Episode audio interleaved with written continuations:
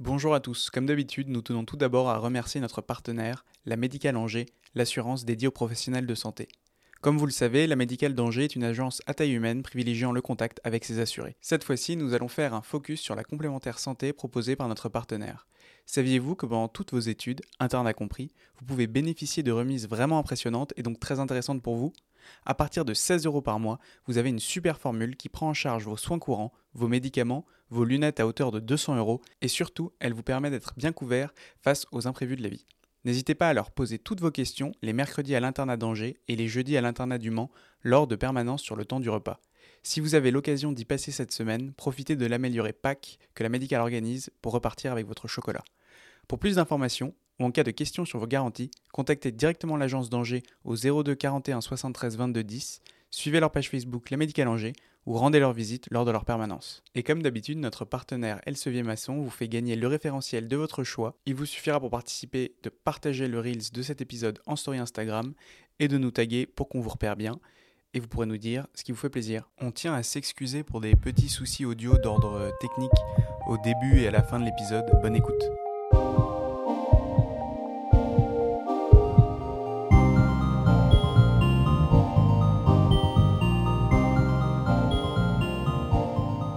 Bonjour à tous, bienvenue sur Podex, le podcast de l'externe. Aujourd'hui, on accueille le docteur euh, Levaillant. Euh, vous êtes médecin de santé publique. Merci d'avoir accepté l'invitation sur Podex. Avec plaisir. Aujourd'hui, donc, on parle de santé publique. Euh, une spécialité peut-être qu'on connaît moins bien, qui est sûrement moins choisie aussi, qui nous intéressait et on voulait en apprendre davantage et mieux comprendre un peu ce que vous faites au quotidien et puis aussi mieux vous connaître vous, votre parcours. Je vais commencer avec ma première question quel genre d'externe était euh, le jeune Mathieu Levaillant Alors, c'est, vous commencez pas par la question la plus facile. Euh, j'ai été un externe, euh, j'ai été un externe très intéressé à ce que je faisais dans les études de médecine. j'ai été, et je pense que c'est important de le dire, un externe qui a été perdu aussi, parce, que, parce santé publique, c'était pas très connu, et que je comprenais petit à petit que la réanimation, c'est passionnant, mais c'est pas ce que je ferais de ma vie. La chirurgie, c'était passionnant, mais c'est pas ce que je ferais de ma vie. Et, euh, et je suis pas, je me suis à aucun moment trouvé dans le stage où je me suis dit euh, c'est merveilleux et c'est ce que je ferais de ma vie. Donc j'étais un hmm. externe euh, voilà, qui était toujours très content d'aller en stage, plutôt assez content d'apprendre plein de choses tous les jours, mais qui avait du mal à me dire tiens, ça, un jour, ça se transformera un jour dans le métier de toute ma vie. Du mal à se projeter, vraiment Du mal à se projeter et, et quand on, quand on a un peu de mal à se projeter, c'est dur d'apprendre des cours. Enfin, j'ai voilà, on demandait en maxillo d'apprendre le numéro des dents, je savais que c'est ce que je ferais jamais de ma vie. Hmm. Euh, c'est compliqué de se motiver à le faire. Pas de chance en plus, c'est ce qui est tombé à l'ECN pour moi cette année-là. Mais euh, donc un externe plutôt, plutôt intéressé, mais qui avait du mal à voir comment il allait transformer ça quand même. Et la santé publique, c'est arrivé à quel moment? Est-ce que c'était un stage? Est-ce que vous aviez déjà ça en tête? Comment est-ce que euh, vous êtes arrivé à, à choisir la santé publique? Moi, dans mes études, j'ai fait mes trois premières années de médecine. Euh, à l'issue de mes trois premières années, j'étais à peu près sûr que j'avais pas très envie d'être médecin. Euh, et j'ai eu, une chance inouïe, c'est que j'ai rencontré à l'époque Isabelle Richard, qui était doyen de la faculté, euh, et qui m'a accompagné dans mon projet de faire une année de césure. Et donc j'ai arrêté un an de médecine pour m'engager dans les associations étudiantes. j'ai été à l'ANEMF, l'Association nationale des étudiants en médecine de France, que j'ai eu le plaisir de présider pendant un an. D'accord. Euh, et donc pendant un an, je vivais à Paris, euh, appartement de, on dit appartement de fonction. Euh, on, vivait à 17 dans 50 mètres carrés. Je, n'y voyais pas quelque chose d'absolument merveilleux. Hein. C'est une expérience de vie, mais, mais, pas de confort. Et en fait, j'ai découvert les politiques de santé. Donc voilà, on était toutes les semaines au ministère de la Santé à défendre les intérêts des étudiants, à travailler sur des textes réglementaires, à travailler sur le cadre des études. Et en fait, malgré nous, on faisait de la santé publique, c'est-à-dire qu'aucun d'entre nous n'était au courant. Euh, mais tous les jours, ce qu'on faisait, c'était de la santé publique. Et quand je suis revenu à Angers l'année d'après, euh, ça a commencé à faire tilt, à me dire tiens, j'ai bien aimé ce que j'ai fait. Euh, et dans ce que j'ai fait, j'ai rencontré beaucoup de médecins qui soignaient pas de patients. Qui, sont-ils? Que font-ils? Hmm. Un peu l'objet du désir. Une grande partie d'entre eux étaient soit des médecins retraités, soit des fins de carrière, qui avaient eu des, activités cliniques chargées pendant 20, 30, 40 ans, et qui avaient eu des fonctions universitaires, qui étaient devenus doyens, qui étaient euh, conseiller pédagogique au ministère, qui avait des fonctions intéressantes. Et je m'étais dit, peut-être qu'il y a un bout de quelque chose qui m'intéresserait là-dedans, mais 30-40 euh, ans, ça me paraît quand même très très long pour commencer à voir le bout de ce qui me plairait. Et c'est là que j'ai revu Isabelle Richard, qui voyait bien que les études m'intéressaient, mais, mais, mais, que j'arrivais pas à transformer l'essai, et qui m'a proposé, et, elle a eu tout à fait raison, d'aller faire un stage à la direction générale du CHU d'Angers, auprès du directeur de l'époque qui s'appelait Yann Bubien. Et donc j'ai fait deux stages d'externe consécutifs à la direction générale du CHU. Et c'est là où je me suis dit, en fait, ça, ça me plaît. Euh, je sais pas si c'est diriger un hôpital, si c'est être directeur même ou, rester médecin, mais ce que j'ai vu au quotidien dans le parcours associatif et à la direction, c'est ça qui me plaît. Et donc, il faut que je trouve un bout de ce qui me plaira là-dedans. Et à partir de là, donc je suis au milieu de, je suis presque à la fin de ma quatrième année. Euh, ça m'a vraiment motivé sur l'externat parce que je me suis dit en fait, euh, je voyais plus de la gériatrie, de la réanimation. J'avais envie de découvrir tout ce que faisait un hôpital pour me dire comme j'y reviendrai sans doute plus. Euh, j'ai envie d'avoir une forme de légitimité euh, mm. dans ce que je ferai plus tard et de comprendre avec qui je vais parler, avec qui je vais traiter et de, et de savoir ce que c'est un externe, un interne, un médecin, un bloc opératoire. Et donc j'ai essayé de, de, varier au maximum mon externat pour découvrir un peu tout ce qui existait. pour me dire, voilà, comme ça, une fois que je l'ai vu, j'y reviens plus. Et c'est exactement ce que j'ai fait. Mm. Et donc après ça, vous commencez votre internat de santé publique, c'est bien ça? Je commence mon internat de santé publique en 2017. Euh, santé publique, vous le disiez en introduction, c'est une spé qui n'est pas très décidée, qui n'est pas très choisie, qui n'est pas très connue. Et même moi qui étais à peu près sûr de vouloir le faire, euh, au moment où je clique sur mon ordinateur hmm. pour choisir santé publique, euh, c'est une spécialité formidable. Je suis très heureux de là où je suis aujourd'hui. Mais en cliquant, je sais que j'aurai plus le droit de prescrire je sais que je travaillerai plus à l'hôpital, je sais que je verrai plus de patients, et, même en étant très très sûr de mon choix, se pose quand même la question de est-ce que vraiment j'ai fait tout ça pour ça? Est-ce que je suis prêt à défendre à ce point-là que médecin de santé publique, c'est ce que je veux faire? Aucun doute aujourd'hui, euh, quelques années après, mais même en étant très très sûr, ça a une telle image un peu, je sais pas, négative, que de le, prendre par choix, je n'étais pas très bien classé, mais j'aurais pu avoir d'autres spécialités. Euh, renoncer à cardiologue pour être médecin de santé publique, il faut l'expliquer derrière. Et donc, euh, euh, septembre, enfin, novembre 2017, je deviens interne de santé publique. Et là s'ouvre un champ énorme face à moi. C'est-à-dire que je, je sais que j'ai envie de travailler là-dedans, mais je ne sais toujours pas quoi. Et, si vous êtes là, c'est sûrement que c'est pas très clair pour tout le monde. C'est quoi un médecin de santé publique? Qu'est-ce qu'il fait dans la vie de tous les jours? C'est pas plus clair pour un interne de santé publique, hmm. si ça peut vous rassurer. Et c'est pas plus clair pour ceux que je vois, que j'encadre et que je forme maintenant. Euh, et donc là, en fait, je me dis, porte ouverte, qu'est-ce que je fais quoi? Mon premier semestre. En plus, c'est assez particulier puisque, euh, pour faire la, suite de la rencontre avant, euh, six mois de stage auprès d'Yann Bubien euh, à la direction générale du CHU. Mai 2017, élection présidentielle, Emmanuel Macron devient président. Agnès Buzyn nommée ministre de la Santé. Elle décide de nommer comme directeur adjoint de cabinet Yann Bubien, le, directeur général du CHU d'Angers, donc part à Paris, numéro 2 du cabinet d'Agnès Buzyn.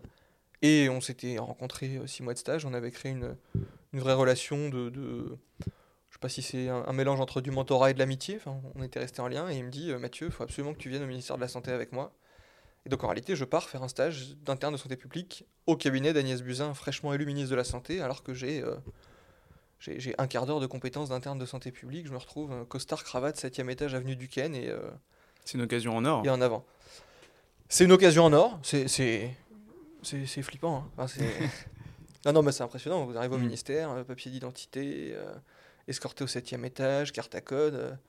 Euh, bah, Yann m'accueille tout simplement, on se connaît très bien, mais dans les couloirs, les, les, les plus hauts fonctionnaires de l'administration de la santé, et au bout, la grande porte capitonnée de la ministre de la Santé, il y, a quand même un peu d'émotion. Et, et en fait, au bout d'un quart d'heure, je savais que c'est ça que c'est ce que je voulais faire. Je, je, tout de suite, je me suis retrouvé dans ce qui me plaisait. Euh, en tout cas, je faisais tous les jours des choses qui me plaisaient beaucoup plus que ce que j'ai fait tout mon extérieur. Hmm. Donc là-bas, vous étiez en tant, en tant qu'interne de santé publique et finalement, qu'est-ce que vous faisiez là-bas? Alors j'étais interne de santé publique. Un contexte très particulier, c'est que c'est une nouvelle ministre qui arrive. Donc il y a le, quand les ministères changent, ils reconstituent leur cabinet, ils reconstituent leurs administrations. Donc c'est euh, moi j'arrive en j'arrive en novembre, ils sont encore en pleine effervescence. Elle est nommée en mai, il y a l'été qui passe.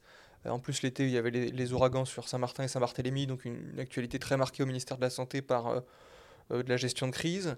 Il commence péniblement à structurer. Donc moi, j'arrive à ce moment-là, qui est le meilleur moment, c'est-à-dire que j'arrive dans une équipe qui n'est pas constituée et où je, peux trouver toute ma place. Hmm. En tout cas, il la constitue en se disant, tiens, on a un interne de santé publique, c'est génial. Je n'arrive pas dans une équipe qui est déjà existante. Et c'est le tout début du, du premier quinquennat d'Emmanuel Macron où euh, on, l'oublie quelques années après, mais il avait dit très peu de ministres. et dans chaque ministère, très peu de conseillers. Ce qui fait qu'Agnès Buzyn a le portefeuille Solidarité Santé, un portefeuille absolument immense, un bout des retraites, à l'époque faisait un peu moins de bruit, mais elle s'occupait aussi de ça. Il n'y a pas de secrétaire d'État aux personnes âgées, il y a uniquement un secrétaire d'État au handicap, donc un énorme portefeuille, et elle a que 10 conseillers. Et donc en fait, l'interne devient très vite, euh, alors évidemment pas un conseiller, je n'ai pas cette, cette prétention-là, mais euh, il a un vrai rôle et il, on peut plus se passer de lui, il a un fonctionnement qui est important. Euh, et donc moi, qu'est-ce que je faisais au quotidien? Je préparais ces déplacements, donc on était, deux stagiaires, trois stagiaires, un stagiaire Sciences Po qui s'occupait du champ des solidarités, donc plutôt tout ce qui est sur les sujets de précarité, d'autonomie, un stagiaire de Sciences Po qui était sur le sujet communication, qui était vraiment rencontre avec les journalistes, communiqué de presse, euh, accompagnement de la ministre sur les matinales, euh, éléments de langage. Et moi, je m'occupais de tout le sujet santé, découpage logique. Et donc, j'étais chargé de préparer ces déplacements, euh, d'aider la chef de cabinet à écrire des notes sur ce qu'elle allait faire dans son déplacement. Voilà, elle va visiter le CHU d'Angers, le CHU d'Angers, combien c'est d'agents, qu'est-ce qu'ils font, ses points de faiblesse, ses points de force, que la ministre voilà, c'est un établissement qui est génial parce qu'il a un, un, excellent service d'urologie, il a un excellent centre de simulation qui était le premier de France, euh, il a un équilibre financier qui est plutôt positif.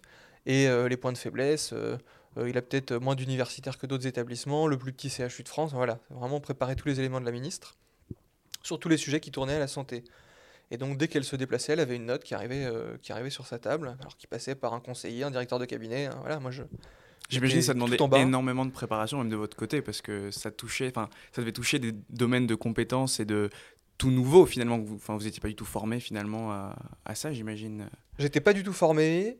Là où j'étais le moins formé, c'était euh, euh, la forme. C'est-à-dire qu'en médecine, euh, hmm. on, est très peu formé à rédiger. Et là, on me hmm. demandait du jour au lendemain de rédiger des notes d'un niveau supérieur au cache qu'on avait appris à cocher.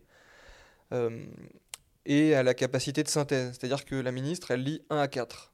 Donc si ça fait 2 à 4, elle a perdu la moitié de l'info. Donc notre boulot, c'est de faire... Parce que évidemment moi, je parle d'un exemple sur une journée, mais euh, elle, en a, elle en a 40 dans la journée, des notes comme ça qui arrivent sur son bureau. Si elles font toutes 10 pages, ça fait 400 pages. Si elle fait ça, elle fait plus rien. Donc le, euh, et, elle me l'a toujours dit, plus d'une page, je lis pas. Donc euh, on est obligé de savoir ce qui est important sur une page. Et là, je me suis rendu compte que mes études de médecine avaient quand même un intérêt. C'est que quand on nous demande. J'ai souvenir de, de, mon stage long de D4 en réanimation où. à l'époque, c'est Nicolas Leroll qui fait la visite et qui nous dit En une minute, je veux savoir qui est le patient, ce qu'il a, pourquoi il est là une minute une, il nous coupait. Mm. Mm, mm. Donc je, je, il y avait quand même un lien un peu avec les études que j'avais fait. Mais euh, je me suis jamais senti complètement perdu. Euh, sans doute une de mes chances, c'était que la ministre soit médecin. Et donc on avait, euh, j'avais sans doute la même culture qu'elle. J'avais pas la culture administrative, mais elle non plus. Donc je, je comprenais ce qu'elle allait ne pas savoir et je savais quand aller chercher des infos. C'est vrai que c'était intéressant. En plus, pour l'anecdote, son fils était interne de santé publique, donc elle était quand même très bienveillante et très hmm. ouverte au fait d'avoir un interne de santé publique auprès d'elle. Mais euh, oui, oui, sauter dans le grand bain. Euh. Après, je suis pas sûr, je suis pas sûr d'être plus perdu qu'un interne qui mettrait euh, le premier jour les pieds dans un service d'oncologie pédiatrique et qui se retrouverait à prendre en charge des enfants. Je crois que ça fait partie de l'exercice le jour où on devient interne que de découvrir une nouvelle vie et une vie de responsabilité. Et ça, c'est quand même. Hmm, hmm. Même en santé publique, ça nous arrive. Quoi. Donc ça, c'est un stage un petit peu particulier parce que c'est une, bonne occasion. De quoi est faite la maquette de l'internat en santé publique? Est-ce qu'il y a une maquette? Est-ce qu'il y a des stages qui sont euh, obligatoires, qui sont conseillés? Et quels autres stages est-ce que vous avez fait euh, après? Alors, il y a une maquette. Alors, trois, trois réponses dans la question. Un, c'est un stage qui est exceptionnel, mais je n'ai pas été une exception puisque après moi, il y a toujours eu un interne de santé publique dans son hmm. cabinet. Donc j'ai eu la chance d'être le premier de, ma proximité avec Yann Bubien qui m'a proposé de prendre le poste, mais euh, derrière d'autres internes se sont succédés et il y en a encore aujourd'hui au cabinet de, alors c'est Plénis Buzyn, c'est François Braun, mais il y a encore des internes au cabinet ministériel, donc ça fait partie de notre formation, les politiques de santé.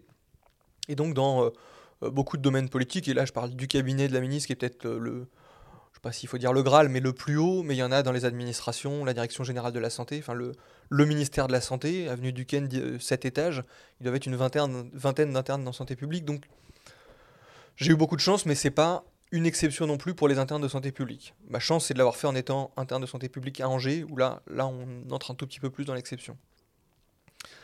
Il y a une maquette, euh, la maquette elle est relativement libre, euh, sur la phase socle, donc la première année, on doit forcément faire un stage dans le domaine de la recherche clinique et de l'épidémiologie. Ce qui, moi, a été mon deuxième stage, où j'ai fait six mois à la maison de la recherche clinique du CHU d'Angers. au département méthodologie et biostatistique, où là j'étais vraiment plus sur de la méthodologie de projet, donc les, les médecins viennent nous voir, ou les paramédicaux d'ailleurs, puisqu'Angers est plutôt en avance sur la recherche paramédicale, avec un projet de recherche. Et le travail de la maison de la recherche, c'est de les accompagner euh, comment monter un protocole, euh, euh, comment bien poser une question, quelles seraient les analyses statistiques pertinentes et vraiment de les accompagner sur l'ensemble du projet. Donc j'ai fait ça pendant six mois à la maison de la recherche, ce qui me permet aussi d'avancer sur ma thèse de médecine.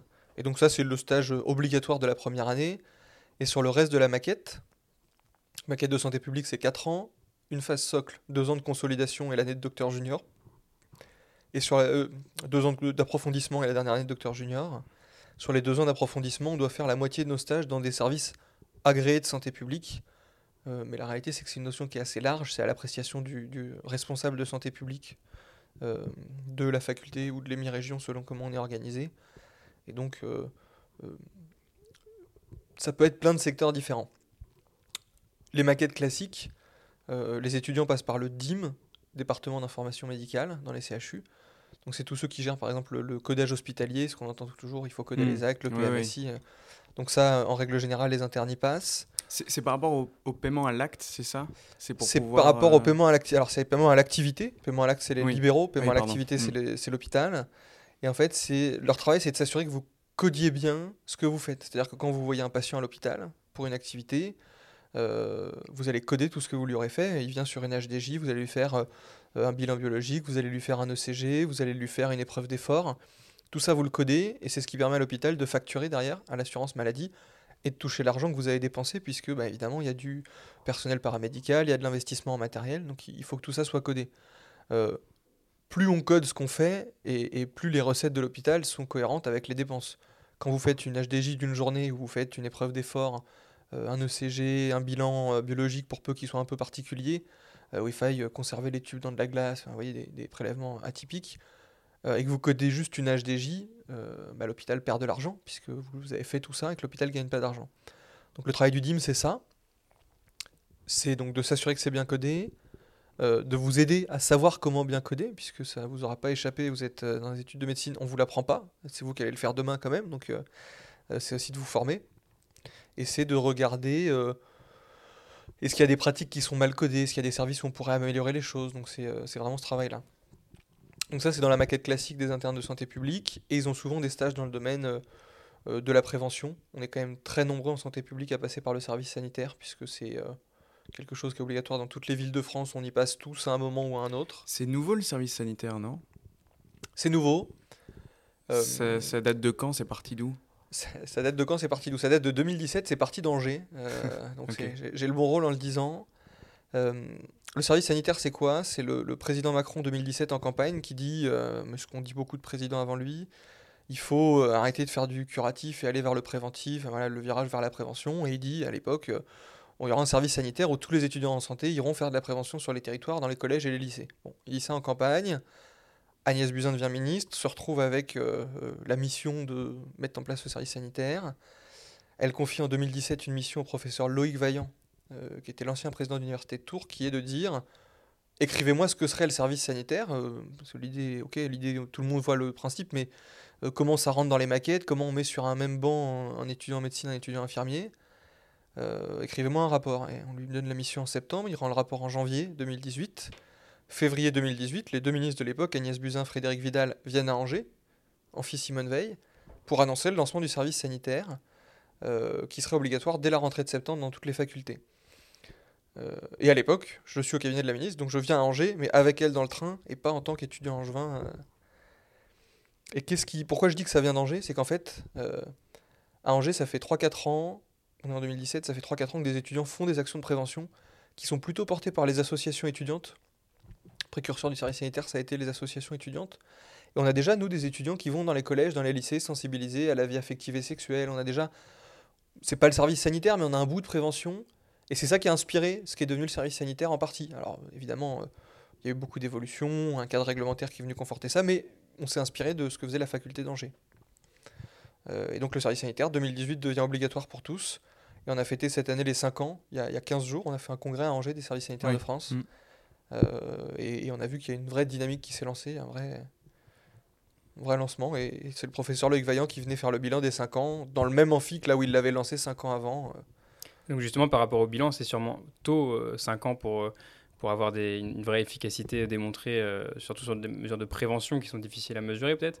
Mais est-ce que vous avez un peu de recul par rapport à ça et est-ce que, qu'est-ce que le, rapport, le service sanitaire apporte? Alors c'est tôt pour dresser le bilan, euh, et ce d'autant que on s'est pas forcément mis en œuvre. Euh, quand on l'a mis en œuvre, on n'a pas forcément réfléchi à comment on l'évaluerait. Et donc euh, il y a 5 ans, mais on n'a pas la matière de 5 ans d'évaluation. Le service sanitaire, il a un double objectif faire de la prévention sur les territoires. on va, il y en a qui vont en Mayenne, il y en a qui vont en Sarthe, il y en a qui vont dans le sud du département à, à plus d'une heure et quart d'Angers, couvrir tout le territoire et aller porter des messages de prévention. Quand vous intervenez 7 heures devant une classe de 5e en leur expliquant que le tabac n'est pas la meilleure façon d'être en bonne santé, c'est très compliqué d'évaluer ce qui se passe derrière. Un, parce que euh, probablement qu'il faudrait attendre 5 ans pour savoir s'ils ne se sont pas mis à fumer. Deux, que pendant ces 5 ans-là, le prix du paquet de cigarettes a augmenté, il y a eu le Covid, on a remboursé des sevrages nicotiniques, la cigarette électronique est arrivée, donc euh, savoir quelle est la part de ce qu'on a apporté dedans, c'est très compliqué ce qui empêche pas, en tout cas ce qui ne m'empêche pas d'être absolument convaincu qu'on fait du bien, euh, ne serait-ce que de parler de ces sujets-là. Après oui, quand on va voir une classe pendant 7 heures, qu'on leur dit euh, faut se méfier des écrans, et que avant notre intervention ils avaient une télé dans la chambre, après notre intervention ils ont toujours une télé dans la chambre, voilà, je pense qu'il faut rester humble dans ce qu'on fait. Ça c'est le premier objectif du service sanitaire.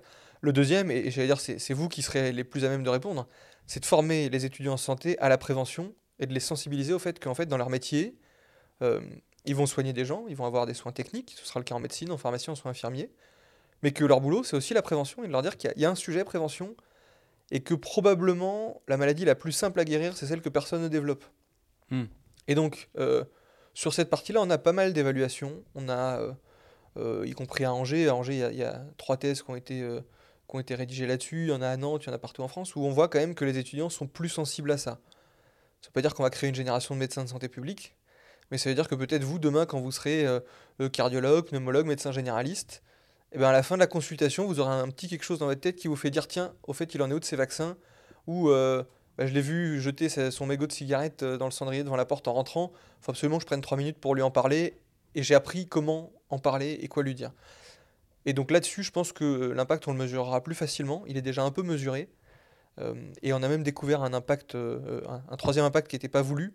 Mais c'est sur votre santé à vous euh, étudiant, c'est qu'en fait, quand vous passez par votre service sanitaire, vous-même, vous vous mettez à fumer moins, à manger mieux, à faire du sport. On apprend des choses, hein. moi, euh, le premier. Hein. Vous apprenez des choses et en fait, euh, c'était pas du tout le but, mais beaucoup nous disent que bah, ça fait quand même réfléchir. Je, je, pense à la question des écrans, où on est quand même tous beaucoup derrière nos écrans, ceux qui font le parcours sur les écrans, où on explique voilà, le cycle de la mélatonine, le cycle du sommeil, le, les durées au-delà desquelles il y a des vrais impacts, le lien entre écran et démence, beaucoup de choses qu'on leur dit. ils partent tous de là super réjouis. Hein, mais voilà, tout le monde part avec un bout de quelque chose où il se dit tiens, en fait, euh, en fait je vais éteindre mon téléphone 15 minutes avant de me coucher, je vais ouvrir ma fenêtre. Euh, euh, voilà. Et donc l'an prochain, on va développer en plus une thématique sur la santé environnementale, aussi dans cet esprit-là, de sensibiliser les futurs médecins, pharmaciens, infirmiers, sages-femmes à la santé environnementale. Je suis pas sûr qu'on va changer la vie des cinquièmes, mais on va petit à petit quand même faire rentrer le sujet de la prévention dans les, dans les esprits. Donc là, si on en arrive à aujourd'hui, vous êtes de retour à Angers, et justement, vous êtes au cœur du service sanitaire. Euh, enfin, expliquez-nous finalement votre rôle euh, aujourd'hui euh, à la faculté. Alors moi, je suis revenu à Angers en 2020, puisque je suis resté, je suis resté trois ans à Paris. et depuis, donc moi, je suis chef de clinique de santé publique de territoire. On reviendra sur cette partie-là après, parce que c'est la partie un peu compliquée, le, montage du poste est spécifique. Mais qu'est-ce que je fais au quotidien? Moi, je suis à mi-temps responsable pédagogique du service sanitaire. Donc mon travail au quotidien, c'est euh, de m'assurer que le service sanitaire se passe dans un cadre qui vous permette à vous euh, d'apprendre et de véhiculer le message le plus euh, clair et objectif possible. Euh, donc c'est là où on parle de référent pédagogique, c'est-à-dire que euh, il faut qu'on vous donne suffisamment de matière pour que vous puissiez transmettre le bon message. Il faut qu'on vous donne le bon cadre pour le porter de la bonne manière. Euh, par exemple, quand, le but c'est quand vous allez dans les collèges parler de l'IVG, l'IVG c'est ni bien ni mal. L'IVG, quand vous en parlez en termes de prévention, vous expliquer dans quel cadre on peut y accéder, c'est quoi la réglementation, que tous ceux ou toutes celles qui auraient besoin d'y accéder puissent y accéder. Il faut sortir de son avis personnel. Quand on parle des vaccins, L'idée, c'est pas de commencer à me raconter s'il y a des excipients qui donnent des cèpes, des machins. Non, vous avez des éléments scientifiques qui sont le vaccin, ça sauve des vies. Donc moi, je, mon travail, c'est de m'assurer que vous ayez ce cadre-là, le cadre euh, du bon message, de la bonne manière de le transmettre. Euh, euh, c'est de la prévention par les pairs, mais pour autant, on n'est pas dans le copinage. et donc, c'est de m'assurer de tout ça. Et c'est de m'assurer de l'autre côté que les établissements qui vous accueillent, les collèges, les lycées, les structures médico-sociales, les EHPAD, vous accueillent dans de bonnes conditions. On vous envoie pas euh, au casse-pipe pendant 28 euh, euh, à 35 heures avec personne qui vous attend, une classe complètement agitée dont vous savez pas quoi faire. mon, boulot, c'est de m'assurer que ce cadre-là fonctionne. et donc ça, c'est la, moitié de mon poste. Et évidemment, c'est de démarcher des nouveaux terrains de stage, c'est de coordonner aujourd'hui sur la semaine de formation, tous les étudiants ont une semaine de formation. Il y a 35 intervenants différents. Alors tout le monde n'en voit pas 35, ça dépend de votre thématique d'intervention. Donc moi, mon travail, c'est de coordonner ces 35 intervenants, de faire en sorte que tout se passe bien. Et puis de gérer la partie, euh, euh, ça vous aura pas échappé, c'est interprofessionnel. Les équipes ont toujours des étudiants de plusieurs filières, médecine, pharmacie, sage-femme, soins infirmiers. Et on va maintenant en Mayenne et en Sarthe avec les kinés et les ergots. Euh, et donc c'est de créer les conditions de réussite du service sanitaire, c'est faire en sorte que tout ce monde-là se parle. Et, là où on vous dit à vous que c'est important que vous découvriez euh, la culture professionnelle des infirmiers, des pharmaciens, des sages-femmes, on a le même travail à faire, nous, euh, encadrants, euh, de réussir à comprendre les contraintes des uns des autres et de créer un dispositif commun. Et on n'a pas trop d'un mi-temps pour faire cette partie-là, croyez-moi. Donc ça, c'est la, première partie de mon activité sur le service sanitaire. Et je suis à mi-temps à l'ARS, à l'Agence régionale de santé des Pays de la Loire.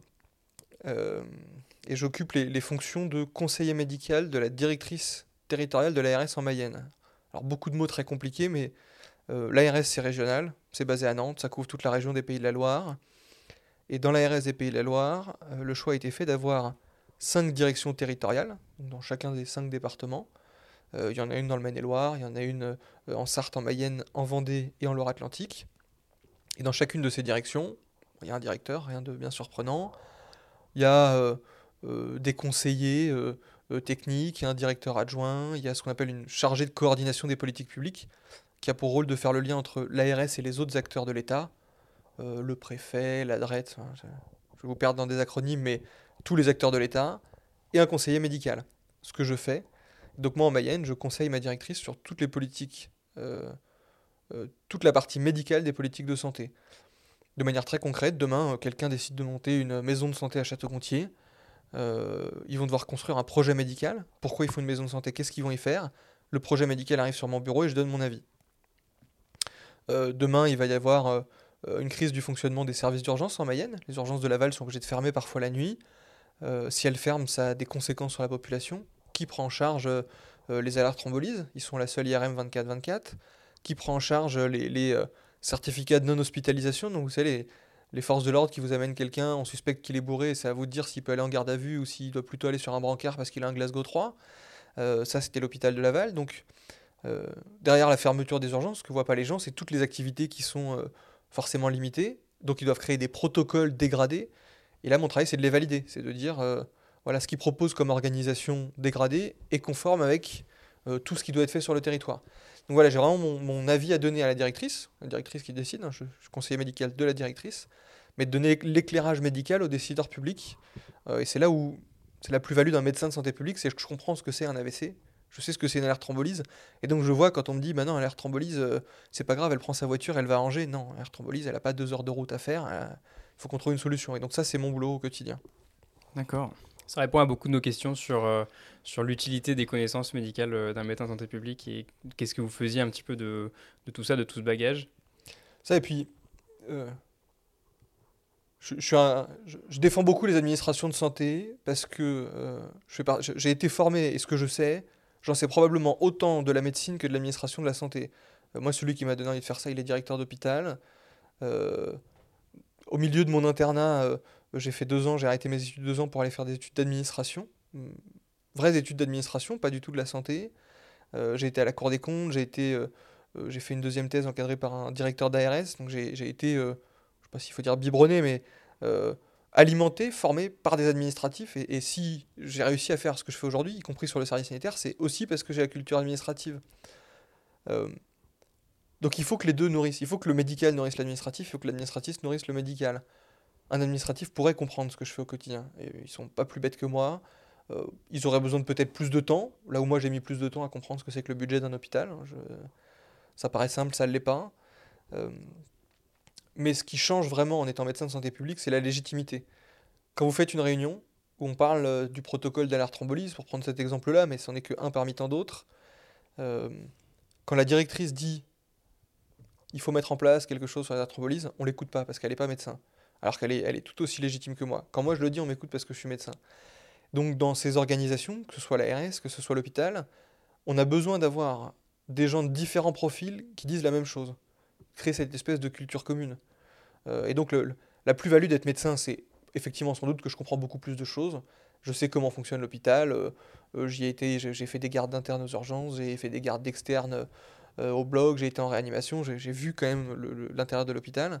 Mais j'ai une légitimité médicale. Et je crois que c'est une des forces des médecins de santé publique, c'est d'avoir cette reconnaissance de leurs de leurs confrères. Je, déteste le terme, mais il faut le dire, mais d'avoir une reconnaissance des autres médecins ça, ça, rejoint un peu ce que vous dites, rejoint un peu une question que j'avais qui était euh, finalement, donc vous, vous n'êtes pas un élu, mais quelle place prend la politique au sein de votre métier? Parce que finalement, vous, êtes amené à prendre des décisions de santé publique, des stratégiques, d'organisation, des décisions. Euh, comment ça fonctionne? Comment est-ce que vous, voyez ça? Et voilà. Alors, je ne suis pas élu.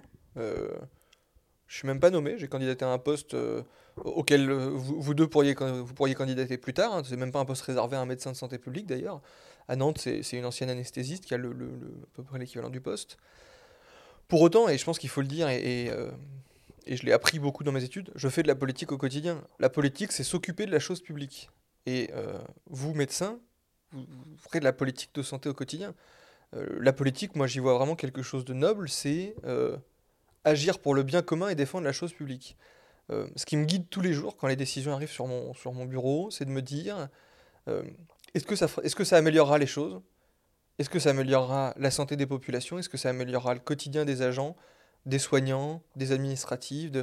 Euh, En quoi ce qu'on me demande de valider, de financer, de contribuer va améliorer le quotidien de quelqu'un? C'est de la politique, ça, dans la vie de tous les jours, ça, me guide. Après, ce qui est différent entre ce que je fais moi et ce que fait un médecin, le, euh, moi j'ai souvent dit le, le médecin de santé publique, c'est le médecin des populations. C'est pas parce que je vois pas de patients que je soigne pas des, enfin, c'est parce que je soigne pas de patients que je m'occupe pas de la population. Euh, mon travail, c'est de faire en sorte que tout le monde puisse accéder aux soins. Et c'est là où peut-être il y a une différence avec les médecins, c'est que, euh, et que, et parfois on a du mal à se comprendre entre administratif, je, sais plus de quel côté me ranger, mais entre administratif et médecin. Le travail des médecins au quotidien, c'est de défendre l'intérêt individuel de leurs patients. Ils ont un patient devant eux, il faut qu'ils puissent accéder euh, euh, au carticelle parce que euh, c'est la thérapie la plus avancée pour la prise en charge de son cancer, au gamma knife pour sa, pour sa chirurgie, il faut qu'il ait son robot d'Avinci parce que c'est la meilleure façon d'opérer. tout le monde a besoin de tout ça. Et moi, mon travail, c'est de savoir si, en donnant le robot chirurgical à lui, oui, peut-être qu'il y en a un qui va être beaucoup mieux pris en charge, mais sans qu'ils ne seront pas bien. Et donc mon travail, c'est on dit l'ARS c'est le régulateur. Mon travail c'est de faire en sorte que euh, toutes les décisions qu'on prenne aillent dans le sens d'améliorer la santé de tous, au dépend de la santé de personne. Une fois qu'on s'est dit ça, c'est pas si facile de prendre ces décisions-là. Surtout quand on est dans une situation de, crise, de tension, de pénurie. On ferme les urgences de Laval, enfin, quand on régule leur accès la nuit, on améliore la santé de personne. Si ce n'est peut-être celle des urgentistes qui, du coup, ne font plus que 90 heures par semaine, mais euh, on améliore la santé de personne. Et donc là, le travail, c'est de construire quelque chose. Mais je crois qu'il ne faut pas avoir peur de dire qu'on fait de la politique. aujourd'hui, c'est devenu un mot euh, euh, tabou et le, climat social d'aujourd'hui donne envie de dire les politiques, c'est pas des gens. Si, la politique, c'est. Moi, je, suis très heureux de dire que je fais de la politique de santé. Je ne sais pas si j'aurais dit ça il y a 10 ans avant de le faire, mais, mais c'est mon travail. C'est le travail de beaucoup de médecins de santé publique. Et je pense qu'il faut être assez à l'aise de le dire et de le faire. Hein. De la même manière que le président de CME fait de la politique de santé, que euh, Nicolas Leroll, le doyen, fait de la politique. Euh, voilà, c'est, et c'est très bien. Il faut que les, les, les gens du quotidien en fassent. Il ne faut pas qu'on laisse ça que à des gens qui font que de la politique. Pour venir un petit peu sur ce que vous évoquiez, vous disiez qu'il y avait une de vos collaboratrices qui était, qui était anesthésiste avant. C'est possible du coup de, de, faire de la santé publique après avoir eu une activité médicale et de, de faire ça en fin de carrière parce que ça, ça, intéresse ou même à mi-temps ou Est-ce que c'est possible de faire la, la, santé publique sans être médecin de santé publique? Alors c'est possible. Je vais même vous dire autre chose. C'est vous allez tous faire de la santé publique sans être médecin de santé publique. Euh, euh, quand je suis cardiologue et que euh, j'évalue le risque cardiovasculaire d'un patient et que je lui conseille de faire du sport et d'arrêter de fumer, je fais de la santé publique. Je fais pas de la cardiologie, j'ai pas touché à son cœur, j'ai pas. Dans la dimension prévention. Dans la dimension prévention, mais euh, quand demain vous êtes vous êtes diabétologue, vous avez un patient qui vient vous voir et vous devez décider de si vous lui prescrivez un bon de transport ou pas pour venir vous voir et que vous allez vous demander est-ce que c'est à l'assurance maladie de rembourser le transport? Vous faites de la santé publique. Euh, quand vous allez faire des demandes d'autorisation euh, euh, temporaire d'utilisation de molécules parce que vous vous dites tiens mon patient il pourrait utiliser un traitement expérimental, vous faites de la santé publique. Donc tout le monde fait de la santé publique. là ou à l'inverse, les médecins de santé publique font pas autre chose. Bon, ça c'est la première chose. Ce qu'il faut toujours séparer, c'est le métier du poste. demain, un pédiatre pourrait très bien décider de venir de, devenir euh, dirigeant chez Médecins sans frontières et de monter des camps humanitaires à l'étranger sans aucun lien avec des enfants. Pédiatre, c'est son métier, et responsable chez Médecins sans frontières, c'est son poste. Médecin de santé publique, c'est mon métier. Le poste que j'occupe, c'est pas un poste de médecin de santé publique. Et donc, les postes euh, auxquels euh, j'ai une, appétence aujourd'hui et ceux que j'occupe n'ont pas vocation à être occupés par des médecins de santé publique. Et donc, à l'ARS, sur les mêmes fonctions, il euh, y en a un qui est urgentiste, il y en a un qui est anesthésiste réanimateur, il y a un ancien gynécologue qui ont décidé de venir travailler dans l'administration de la santé. Euh, bah, euh, l'anesthésiste s'occupe des sujets qui touchent au bloc opératoire et à la chirurgie, l'urgentiste s'occupe de tous les sujets qui touchent aux soins critiques, ils mettent leur expertise au service de, l'Agence régionale de santé, mais ils font de la santé publique. Donc, sur les postes dont on parle là, qui ne sont pas les postes de tous les médecins de santé publique, ils sont ouverts à tous, et donc quelqu'un qui déciderait de le faire de manière partielle ou totale, aurait toute sa place dedans. Peut-être aurait besoin de formation complémentaire pour apprendre, euh, euh, mais de la même manière que, demain, un réanimateur qui veut savoir faire de l'écho-transœsophagienne, il va faire un DU d'écho-transœsophagienne. Bah, L'urgentiste qui a envie de faire de l'administration, il va aller passer un DU d'administration de la santé ou un master. Voilà. Mais, mais n'importe qui peut le faire. Médecin de santé publique, il n'y a pas de poste vraiment réservé aux médecins de santé publique. ce qu'il y a par contre, c'est les médecins inspecteurs de santé publique. J'en dis deux mots parce qu'on confond parfois les deux moi, ce, à quoi je pourrais prétendre, c'est à Rennes, il y a des études qui s'appellent, euh, pour devenir médecin inspecteur de santé publique, MISP. Et ces médecins-là, qui deviennent inspecteurs, ils ont des rôles qui ne leur sont dévolus qu'à eux. C'est eux qui peuvent inspecter les EHPAD, qui peuvent inspecter les hôpitaux sur la situation de maltraitance.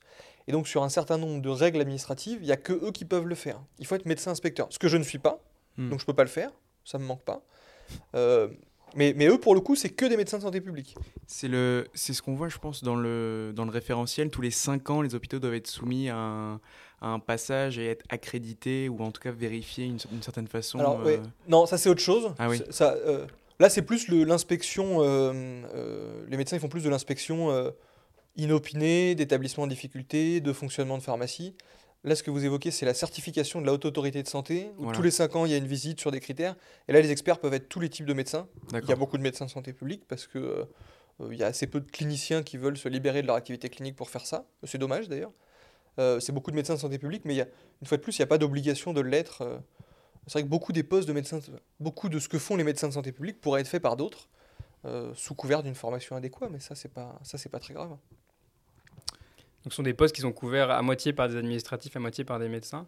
Pour donner un exemple un petit peu, à l'ARS, par exemple, de ce que vous savez, combien il y a de médecins, de, en, pourcentage, disons, de, de, de, personnes qui ont des formations médicales qui travaillent à l'ARS Très peu, très peu. L'ARS, c'est euh, à peu près 400 agents, et sur 400 agents, on est moins de 20 médecins.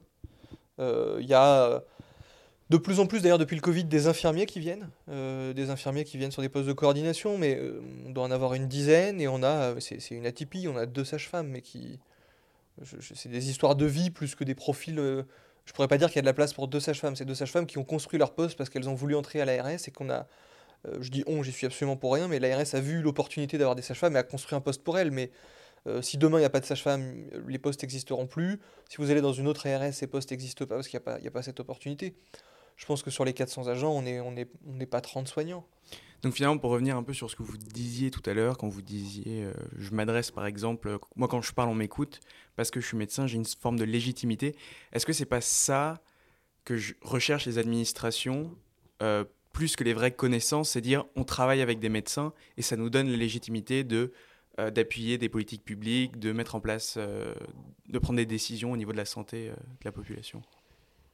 Il y a les deux quand, je vous dis euh, il y a une légitimité, je, je, pense que c'est pas une bonne chose. Je le sais. On en joue à la, on en joue à la RS. C'est-à-dire qu'il y a des fois, on sait qu'il y a des choses, c'est à ma directrice de le dire. Des fois, elle me demande de le dire moi parce qu'il y a une, légitimité qui est différente. Et, et c'est pas une difficulté pour nous, on le sait. il n'y a qu'une seule ARS, on a les mêmes positions, tous. À aucun moment, euh, je dirais quelque chose de différent de ma directrice. Ça, c'est pas quelque chose qui existe à la RS. en plus, il y a une forme de hiérarchie et de loyauté à laquelle moi je, je suis très attaché. Donc, même si j'ai peut-être une forme de légitimité, à aucun moment on dira des choses différentes, donc il faut quand même l'avoir en tête. Hmm. Euh, par contre, effectivement, je pense qu'il faut dans les administrations une culture médicale. Euh, je, suis mal placé pour le dire. Je pense que les postes de conseiller médical sont pas les bons postes. Je pense que les bons postes, c'est de dire qu'on met des médecins sur les mêmes postes que les autres et que la culture médicale, elle se fera à tous travailler ensemble.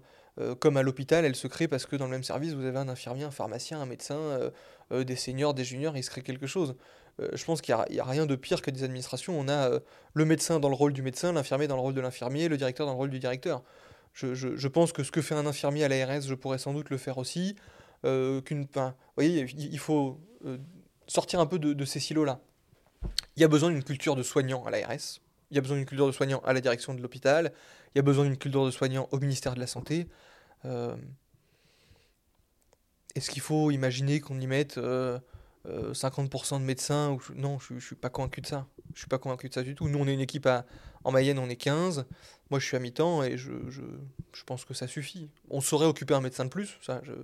On saurait occuper à peu près n'importe qui de plus d'ailleurs à l'ARS, mais je suis pas sûr qu'il en faille beaucoup plus. Je pense qu'il faut aussi que les, administrations et les médecins arrivent à se parler euh, euh, plus simplement. que quand je vois les discours de il faut arrêter les administratifs à l'hôpital, il faut en fait, à un moment, il faut prendre une décision. Soit on veut que les médecins fassent moins de tâches administratives. Euh, il ne faut pas les supprimer, il faut que quelqu'un les fasse pour eux. Donc ça veut dire plus d'administratifs. Soit on veut que les médecins prennent plus de rôle de leader. Et le rôle de leader, il ne se fait pas au lit du patient. Donc à un moment, on a, cette espèce de, dialogue de sourds. Il faut moins d'administratifs, ça tue l'hôpital public. Il faut, il faut moins de paperasse pour les médecins, ça nous empêche de soigner. C'est pas possible. C'est pas possible. Donc moi, je, je, je, crois en une administration de la santé forte. Je pense que c'est important. Et je pense que c'est ce qui fait que les médecins feront leur boulot. Je, pense qu'une partie de mon boulot, c'est de faire en sorte que euh, le chirurgien opère. Depuis le 1er, le, pardon, le 1er mars 2023, euh, les cathéters pour réaliser les thrombectomies dans la prise en charge des AVC sont plus remboursés au niveau des hôpitaux. Qui prend euh, ce genre de décision Ah oui, c'est précis comme question. Qui prend la décision de rembourser ou pas un traitement? Euh, Ce qu'il faut savoir, c'est qu'il y, a plusieurs étapes. Euh, il y a savoir si un traitement est recommandé et savoir si un traitement est remboursé. Ça, c'est deux choses différentes. Savoir si un traitement est recommandé, c'est l'autorité de santé, euh, c'est les recos que vous, allez apprendre, vous, apprenez déjà, la haute autorité de santé qui voit ça. Et ensuite, il y a un comité d'évaluation, un comité médico-économique, qui étudie ce qu'on appelle le, le service médical rendu, à quel point ce dispositif est meilleur qu'autre chose et améliore plus la santé par rapport à ce qu'il coûte. Et donc, il y a, un, organe au ministère de la Santé qui décide de ça. C'est l'efficience, c'est ça? C'est l'efficience, mais euh, c'est le bénéfice-risque, c'est le... Euh, si je ne fais pas ça, qu'est-ce que j'ai? Euh, et par exemple, je, prends l'exemple du, traitement de l'hépatite C, qui était, extrêmement onéreux, qui est probablement un des traitements les plus chers qu'on a, eu sur le marché les dernières années, qui a été remboursé quasi immédiatement. Pourquoi? Parce qu'en fait, on mettait dans la balance 40 ans de prise en charge d'un patient avec une hépatite C, 50, 60 ans. Euh, euh, et donc, en fait, même si la molécule est très chère, vous prenez le, coût des soins des patients sur les 50 ans suivantes, voilà. Et pour une qualité de vie qui, en plus de l'économie, est foncièrement différente. C'est-à-dire que vivre avec une hépatite C et vivre sans hépatite C, c'est pas du tout la même vie. C'est quelqu'un qui travaillera pas, qui cotisera pas. Qui... Oui, puis même, qui, dire, c'est quelqu'un qui euh, euh, s'occupera euh, de, sa femme ou de son mari, de ses enfants, qui sera autonome dans ce venir. C'est vous, du jour au lendemain, vous guérissez quelqu'un de sa maladie. Il n'y a pas de sujet. je ne connais pas le sujet particulier du cathéter et, de pourquoi la décision est prise, mais j'ai vécu de l'autre côté le, déremboursement, par exemple, de l'homéopathie, mm. Sujet qui était, particulièrement houleux, qui était de dire il faut revenir au tout début de, financement. Comment ça marche le financement de la santé? Tous les ans, on vote une enveloppe budgétaire et cette enveloppe, elle est, elle est fermée. Chaque année, elle augmente. C'est ce qu'on appelle l'objectif national de dépenses de l'assurance maladie. Tous les ans, on se bat. Est-ce que c'est 2,4, 2,5% d'augmentation? Là, c'est plutôt 3,7. Bon. Mais quand on dit 2,5% d'augmentation, il y a deux façons de voir les choses. Soit se dire cool, ça a augmenté. Soit regarder l'inflation, voir que l'inflation, elle est de 3% et se dire en fait, non, ça a baissé. Et quand ça baisse, en pratique, qu'est-ce qu'il faut se dire? Il faut se dire qu'il y, y, aura l'année prochaine moins d'argent. Avec moins d'argent, qu'est-ce qu'on décide de faire en moins? On est dans un système où on dit on rembourse tout, mais euh, il faut que ce soit soutenable. Et donc si on rembourse moins, on regarde parmi tout ce qu'on fait, euh, qu'est-ce qui est le plus cher pour le moins d'efficacité et le moins d'impact sur la qualité de vie des gens. Et une fois qu'on s'est dit ça, là on prend la décision de savoir si on dérembourse ou pas. Et quand on dérembourse, en plus, quand on fait des économies, euh, admettons qu'on ait besoin de faire 300 millions d'économies, euh, ça, paraît des gros chiffres, mais enfin, la sécurité sociale, c'est 400 milliards, donc c'est pas... Euh, admettons qu'on ait besoin de faire 300 millions d'économies, il faut qu'on cible quelque chose dont l'impact ne sera pas ni de 100 millions, ni de 800 millions. Ça sert à rien de faire plus d'économies que nécessaire. Si j'en fais moins, je serai obligé d'aller ailleurs. Donc il faut qu'on cherche ce qui a le moins d'efficacité, qui améliore le moins le quotidien des gens, et dont le coût est le plus proche de l'économie qu'on cherche à faire. C'est comme ça que ça se produit. Alors, je ne sais pas quel est le cas de cette décision-là. Est-ce qu'il y a des nouveaux traitements? Est-ce qu'on a prouvé qu'en réalité, ça a amélioré euh, euh, très peu la qualité de vie des gens? Est-ce que c'était de la médecine de niche et qu'en réalité, il y a très peu d'établissements qui le faisaient et, d'autres non? Il y a plein de décisions qui peuvent amener à ça. Mais, c'est toujours cet ensemble-là de décisions qui sont prises. Et, j'insiste vraiment sur le côté euh, médical et du quotidien de la vie des gens. On, quand on prend ce genre de décision, ce que je ne fais pas à la RS, hein, mais quand des décisions de cette nature-là sont prises, on fait des études de qualité de vie on regarde la qualité de vie des gens et on regarde si ça l'améliore ou pas. On se dit pas juste est-ce que c'est moins cher? Mm. On est quand même un des pays à mettre le plus d'argent dans la santé. Euh, mais mais on est un pays qui parfois a besoin de faire des économies. Dites-vous, hein, euh, pour qu'on pour qu'on fasse plus de choses dans la santé, euh, soit on fait des économies, soit on augmente l'argent qu'on met dedans. Augmenter l'argent qu'on met dedans, c'est augmenter les cotisations de, de, vous, de moi, de tout le monde.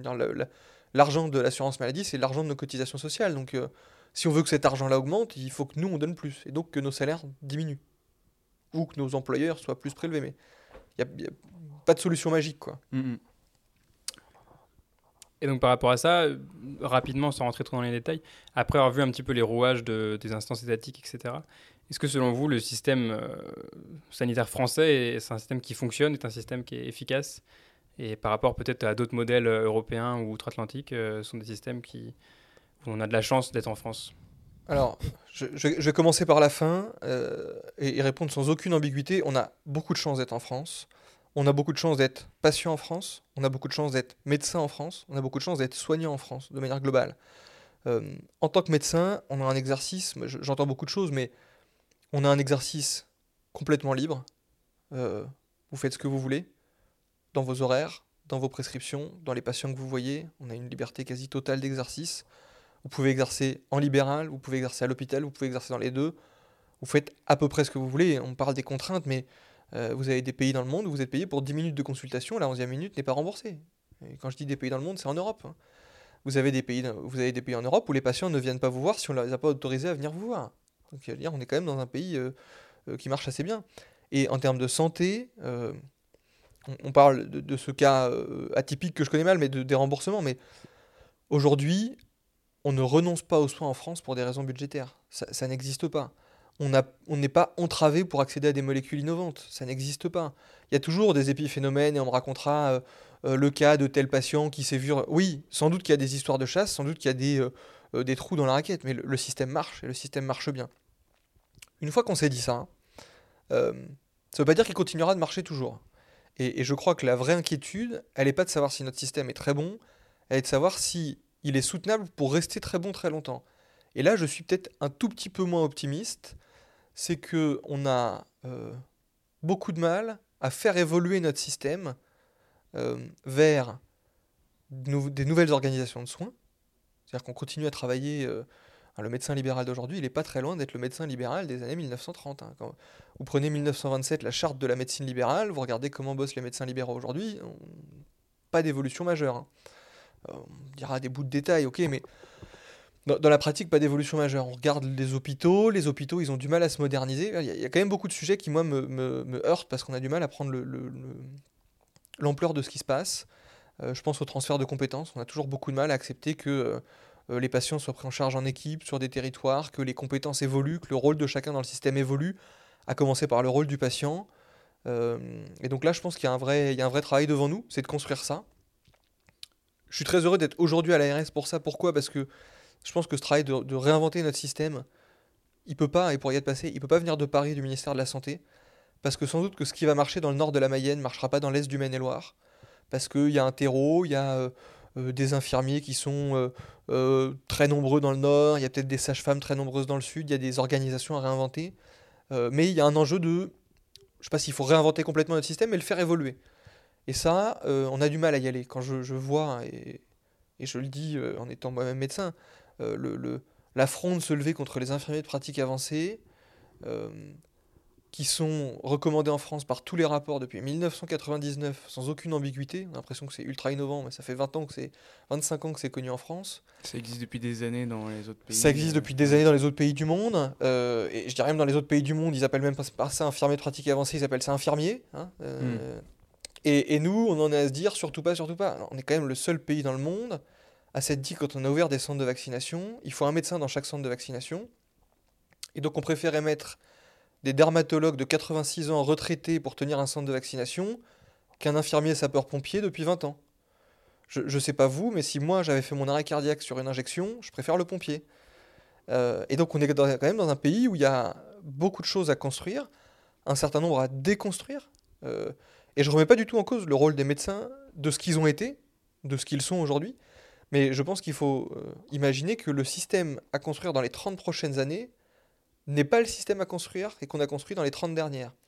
Et là où c'est très compliqué, c'est qu'on demande à ceux qui exercent aujourd'hui de construire un système qui est euh, complètement orthogonal à ce que eux ont vécu. Euh, les médecins demain, ils voudront être salariés, ils voudront beaucoup moins être libéraux. Moi, je le vois en Mayenne. Ce qui marche aujourd'hui, c'est quand on crée des centres de santé salariés, on arrive à attirer des jeunes. Euh, et c'est quand on propose plus proche de 40 heures que de 60 heures. c'est un mode d'exercice renouvelé, c'est un mode d'exercice en équipe. Je crois qu'ils euh, font ça en Allemagne. Ils font ça en Allemagne, ils font ça dans plein d'autres pays du monde. Euh, aujourd'hui, on, a du mal à reconnaître les compétences des sages-femmes. Euh, quand j'entends encore certains dire que les sages-femmes sont des paramédicaux, non, c'est des professions médicales. on, a du mal à laisser des pharmaciens vacciner. Je, suis médecin, je comprends toujours pas ce que j'ai de particulier. J'avais le droit de tenir un centre de vaccination. Je, l'ai fait d'ailleurs, avec plaisir. Mais quelle légitimité j'ai? Moi, si, je vais dire, hein, si quelqu'un fait un arrêt cardiaque devant moi, j'appelle le 15. Je suis assez persuadé qu'un pharmacien saurait le faire au moins aussi bien que moi, et, un infirmier, et qu'un pompier saurait carrément réanimer avant même que j'ai passé mon coup de fil. Donc je pense qu'il y a un sujet quand même de se réorganiser. Je pense qu'il y a un sujet de recréer du lien entre la ville et l'hôpital. Et je pense qu'il y a un sujet d'accepter de dire que notre médecine, il faut qu'elle sorte de ce qu'on sait faire pour aller vers le ce que les patients veulent qu'on fasse. Euh, quand on dit souvent, eh, le problème c'est éduquer la population. La population n'a pas envie d'être éduquée, la population elle a envie quand elle a un problème de santé de trouver une réponse. Pour le coup, la population est beaucoup plus prête que les soignants à dire que la réponse, en 24 heures c'est un infirmier, et qu'un médecin c'est en 72. C'est pas ça le sujet. Le sujet c'est de pouvoir rapidement être rassuré sur la non-gravité des choses. Donc là je pense qu'on a beaucoup à construire. Et quand je parle du, modèle, du modèle global, euh, ça va même au-delà. Aujourd'hui, on a, on a, réussi pendant le Covid, je prends un exemple, mais euh, à avoir des auto-arrêts de travail. De se dire, en fait, les gens, quand ils sont malades, ils peuvent s'arrêter un ou deux jours tout seuls, parce que tous les médecins peuvent pas les voir. En plus, on n'avait pas envie de propager du Covid dans toutes les salles d'attente. Et en fait, ça a marché. Est-ce qu'aujourd'hui, on a besoin, dès qu'on a envie de s'arrêter un jour, d'aller voir un médecin? Est-ce qu'il n'y a pas des innovations à se dire euh, L'arrêt de travail, bah, en plus, on a un jour de carence en France. Donc si vous vous arrêtez un jour, ça coûte zéro, vous n'êtes pas payé de toute façon. Donc euh, est-ce qu'on ne peut pas là-dessus euh, laisser les patients s'autonomiser? Est-ce qu'on ne peut pas laisser le patient, malade chronique, prendre davantage en charge sa maladie? Les patients, ils demandent que ça. Hein. Donc je pense qu'il y a un vrai sujet à, se reposer ces questions-là. Donc oui, notre système est très bon. Euh, j'aurais euh, un de mes proches ou moi-même très malade, je, ne me poserais pas la question un quart de seconde de prendre un avion pour aller dans un autre pays du monde. Voire même, un de mes proches m'appellerait, je le mettrais dans un avion en lui disant de venir. Et je le dis en travaillant au fin fond de la Mayenne ou euh, on me dira l'offre est fragile et tout ça. Non, l'offre elle est fragile. Ceux qui y sont, ils sont, sont très bons. Donc je gérerai sans trop d'état d'âme. Il y a évidemment des difficultés, mais j'aurais pas de problème à y aller. Par contre, il nous appartient collectivement de faire en sorte que ça continue. Et ça, c'est votre rôle à vous, c'est mon rôle à moi, de, de, faire en sorte que ça se poursuive dans les années à venir. Euh, parce que c'était pour faire le lien un petit peu avec ceux qui pourraient nous écouter et qui ne se destinent pas forcément à faire de la santé publique, peut-être pour qu'ils comprennent un petit point qui me questionnait un petit peu aussi. Mm. C'est que souvent, on voit dans des, dans des maladies contagieuses, euh, en infectieux, etc., que c'est les blocs mm. qu'on fait actuellement, euh, on voit qu'il faut déclarer à l'ARS, mm. qu'il faut déclarer une pathologie, qu'il faut déclarer. Voilà.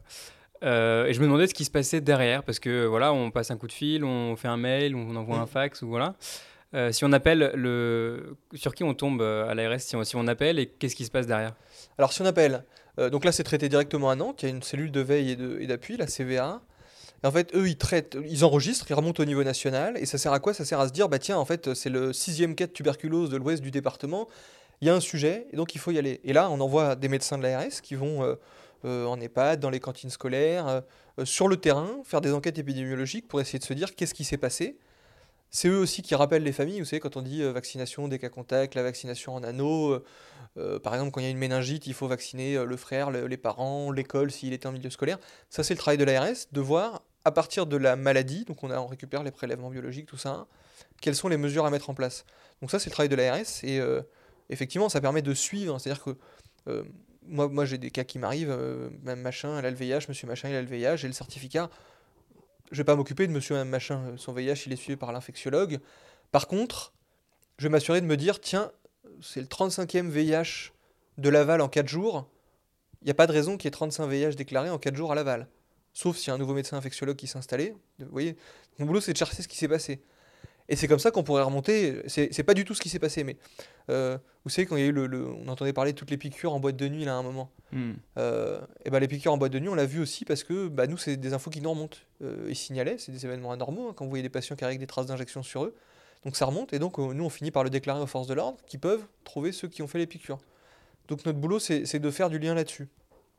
Donc voilà ce qui se passe. Avoir un euh, recul un petit peu sur l'ensemble du territoire et dire il y a quelque chose d'anormal ou pas, ou c'est un événement isolé. C'est ça. C'est un événement isolé, c'est anormal. Et surtout, pourquoi ces maladies-là sont des maladies à déclaration obligatoire C'est que c'est des maladies qu'on ne devrait pas voir et qu'on ne devrait surtout pas voir en cluster. Hmm. La rougeole, on ne devrait pas en voir en France. Et on ne devrait pas en voir en cluster, encore moins. La méningite, on ne devrait pas en voir en France et on ne devrait pas en voir en cluster. Si on ne doit pas la voir, quand ça arrive, il faut qu'on essaye de comprendre pourquoi. Et des fois, et, on l'a vu sur les tristement les épidémies de rougeole dans les années, euh, il y en a eu en 2015, en 2016, avec des morts de la rougeole en France en 2016 quand même. Euh. Et donc là, qu'est-ce qu'on fait? On réactive nos canaux et on euh, relance des campagnes de vaccination. On met un camion de vaccination. Je crois que c'était en Bourgogne à, l'université. On met un camion de vaccination devant l'université et on fait un rattrapage vaccinal de tous ceux qui ne sont pas vaccinés. la santé publique, c'est une discipline qui est forcément en prise avec le terrain. Moi, moi, souvent, on a l'image de médecins qui travaillent sur des tableurs Excel c'est pas tout à fait faux, mais. Petit souci audio d'ordre euh, technique.